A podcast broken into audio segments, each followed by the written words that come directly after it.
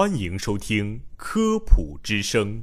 本节目由河南省科协主办，河南省全媒体科普传播中心和洛阳师范学院承办。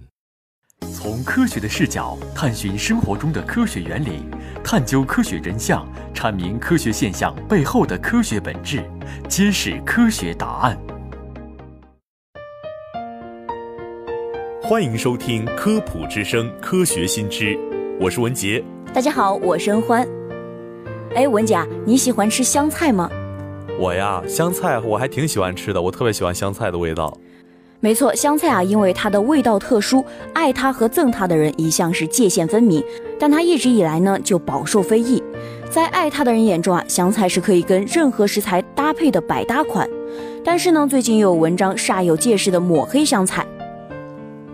文章里写到呢，香菜不能与黄瓜、猪肉一起吃，和黄瓜一起吃呢会破坏维生素 C，和猪肉一起吃呢会耗气伤身，长期这样食用可能还有致癌的风险。这一种种贴近生活的爆点言论啊，是赚足了眼球。我们有必要看看香菜是不是躺枪了呢？下面啊，我们就来跟大家说一下关于香菜的几个传言。首先呢，是第一个传言，香菜加猪肉会耗气伤身。这个传言说呢，香菜是一种辛温食物，吃起来耗气；猪肉呢本身它是滋补油腻、温热，而且容易生痰。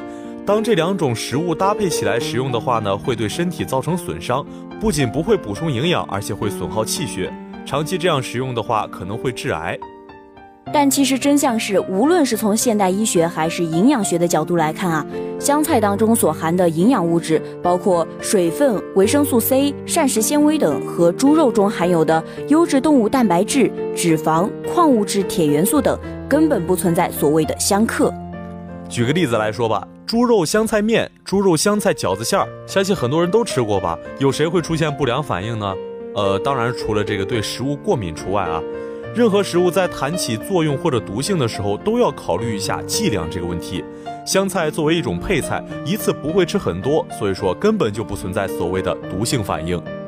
那么还有传言二啊，就说香菜不能够跟黄瓜一起吃，主要的原因是香菜中含有维生素 C，而黄瓜当中含有维生素分解酶，这样一来两者相遇就会损失一部分的营养物质。其实呢，黄瓜中不存在所谓的维生素分解酶，仅有一种叫做抗坏血酸氧化酶的物质。但是这种物质呢，只是植物本身的一种防御机制，没有任何证据会证明它把食物中的维生素给氧化掉。所以说，香菜和黄瓜是完全可以一同食用的，没有你想的那么严重。那么传言三就说了，香菜的特殊气味是人工化学物质吗？其实真相是，香菜的味道啊，并不是人为操作的。香菜的特殊味道呢，主要来自于它所含的正葵醇、苯乙醛、甘露糖醇、芳香醇和壬醇等挥发油物质。香菜当中呢，含有四十多种化合物，这其中呢，百分之八十二是醛类物质，百分之十七是醇类物质。其实这对香菜来说呢，是一种保护机制。正因为如此，香菜在生长的过程中，一般来说很少会遇到虫害，也就不太需要去喷洒农药。那我们吃起来也是相当放心的。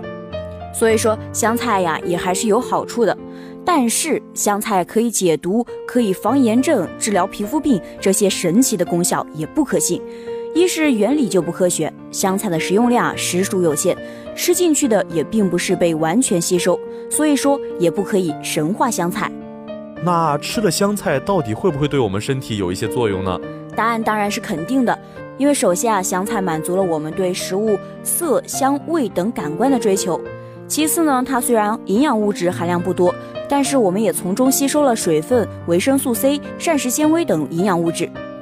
而且呢，香菜还具有特殊的味道，在增强食欲方面呢，还是有一定的作用的。所以说，食物相克根本就不存在。喜欢吃香菜的朋友们大可放心食用。当然，香菜过敏的人建议还是不要吃了。